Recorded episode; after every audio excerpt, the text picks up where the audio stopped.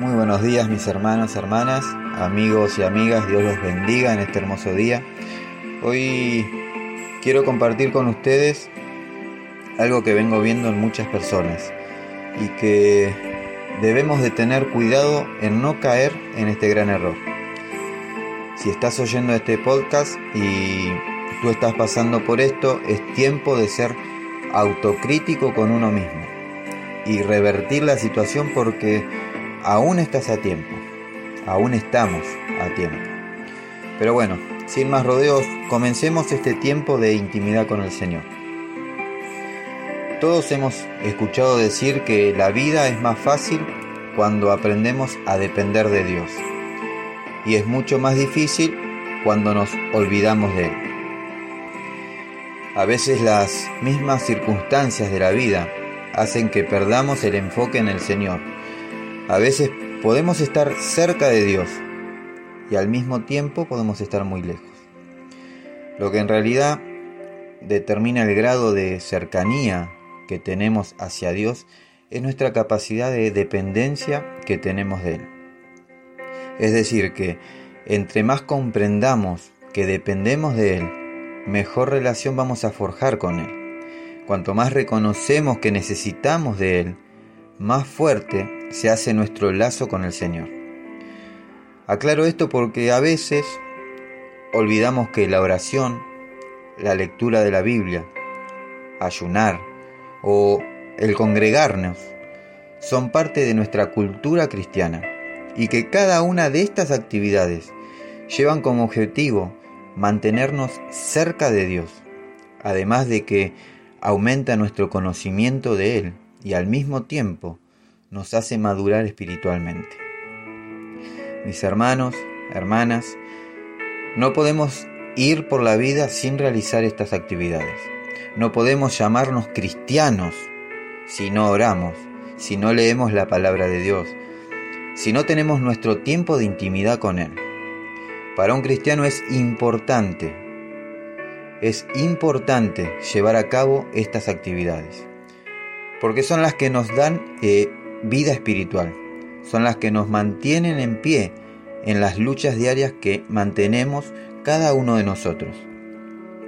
Estas actividades son tan importantes y tan necesarias para el cristiano, como lo es el aire para respirar, el agua para saciar nuestra sed. Mira, de la manera que alimentamos nuestro cuerpo con comida para estar fuertes, de la misma manera debemos alimentar nuestro espíritu con cosas espirituales para fortalecernos y que crezca el Espíritu de Dios en nosotros. Amén. Antes de salir a la calle, nos vestimos y nos cubrimos nuestro cuerpo con ropa para que no se vea nuestra desnudez. Lo mismo pasa en lo espiritual antes de salir a la calle, debemos tener un tiempo con Dios. Debemos orar y cubrirnos con un manto de santidad. Debemos cubrirnos con la sangre del Cordero y revestirnos con toda la armadura de Dios. Y debemos leer la palabra de Dios, que es la que ilumina nuestro camino. La palabra de Dios dice en el Salmo 119, versículo 105, Tu palabra es una lámpara a mis pies y una luz en mi sendero. Amén. Quizás sin darte cuenta has dejado de orar, quizás sin darte cuenta ya no lees la palabra de Dios como lo solías hacer, quizás sin darte cuenta has dejado de congregarte y todo esto te ha llevado a ser una persona fría ante la presencia de Dios. Quizás eres de las personas que dicen ya no sentir la presencia de Dios. Quizás hoy en día ves como otros lloran delante de la presencia de Dios u otros se gozan en la presencia de Dios. Y recuerdas cómo en otros tiempos tú también percibías de una manera especial la presencia de Dios. Y como ahora todo es diferente. Hoy quiero invitarte a hacer un, eh, una autorreflexión de ti mismo a ser sincero, sincera, en el hecho de reconocer que has dejado de hacer lo que antes te gustaba hacer. Cosas como orar, leer la palabra de Dios, servir en diferentes ministerios, ayudar a los necesitados, orar por los, eh, los enfermos. Déjame decirte que lo que hace que nosotros, los hijos de Dios, nos mantengamos encendidos con la llama del Espíritu Santo es el hecho de practicar una vida cristiana real. No solo ser cristianos de nombre, sino ser practicantes de la palabra de Dios, seguir los ejemplos de Cristo, pisar las huellas de Jesús. Hará que las personas que nos rodean vean a Jesús en nuestra vida y no a nosotros. Debemos llevar una vida que realmente agrade a Dios en todo lo que hagamos. Si hacemos esto, entonces somos bien llamados cristianos. Si no hacemos esto, solo nos quedamos con el nombre. Es momento de comenzar a vivir una vida cristiana práctica, que hace de la teoría una vida. Ser cristianos es eso, vivir de tal forma que sin necesidad de declarar que somos cristianos, la gente lo note a través de nuestra forma de vivir. Si hoy notas esas falencias en tu vida, es hora que regreses a esos tiempos en donde te gozabas de ser cristiano, donde encontrabas gozo y placer de estar en la presencia de Dios. Ese tiempo en donde practicabas esa vida cristiana en donde disfrutabas de cada cosa, de cada actividad, y en donde realmente eras practicante de una vida cristiana. Ya no seamos cristianos solo de conocimientos, sino cristianos practicantes. Es hora de salir y demostrar con nuestra forma de vivir en quién hemos creído.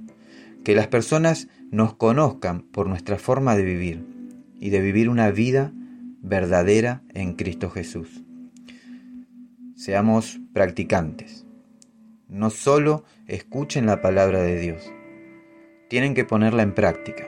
De lo contrario, solamente se engañan a sí mismos. En el libro de Santiago, capítulo 1, versículo 22 al 25, dice la palabra de Dios pongan en práctica la palabra y no se limiten a solo escucharla, pues de otra manera se engañan ustedes mismos. El que escucha la palabra pero no la pone en práctica es como el que mira su cara en un espejo y en cuanto se va se olvida de cómo era. Pero el que pone su atención en la ley perfecta que da libertad y sigue en ella sin olvidar lo que ha oído, y hace lo que ella dice, será dichoso en lo que hace. Amén. Mis hermanos, hermanas, amigos y amigas, tengan ustedes un hermoso y bendecido día, lleno de la presencia de nuestro Señor Jesucristo. Que Dios los bendiga y que Dios los guarde. Que Dios haga resplandecer su rostro sobre cada uno de ustedes.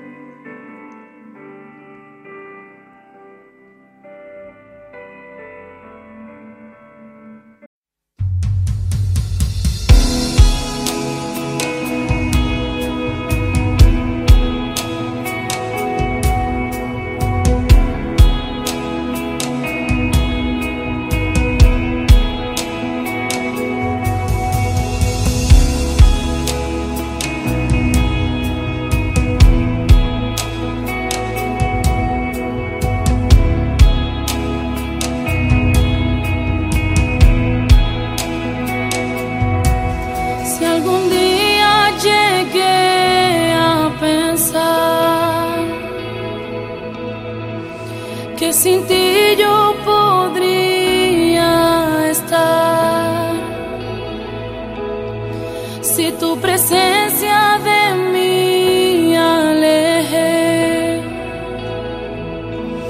por las decisiones erróneas que tome, no me dejes avanzar.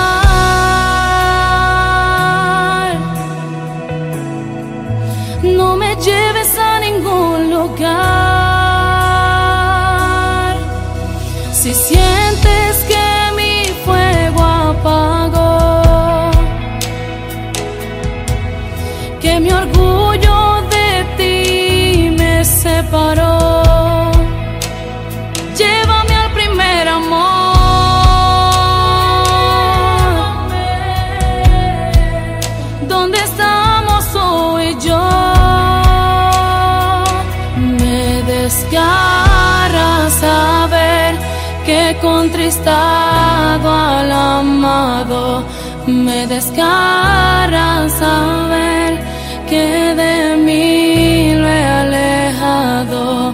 Porque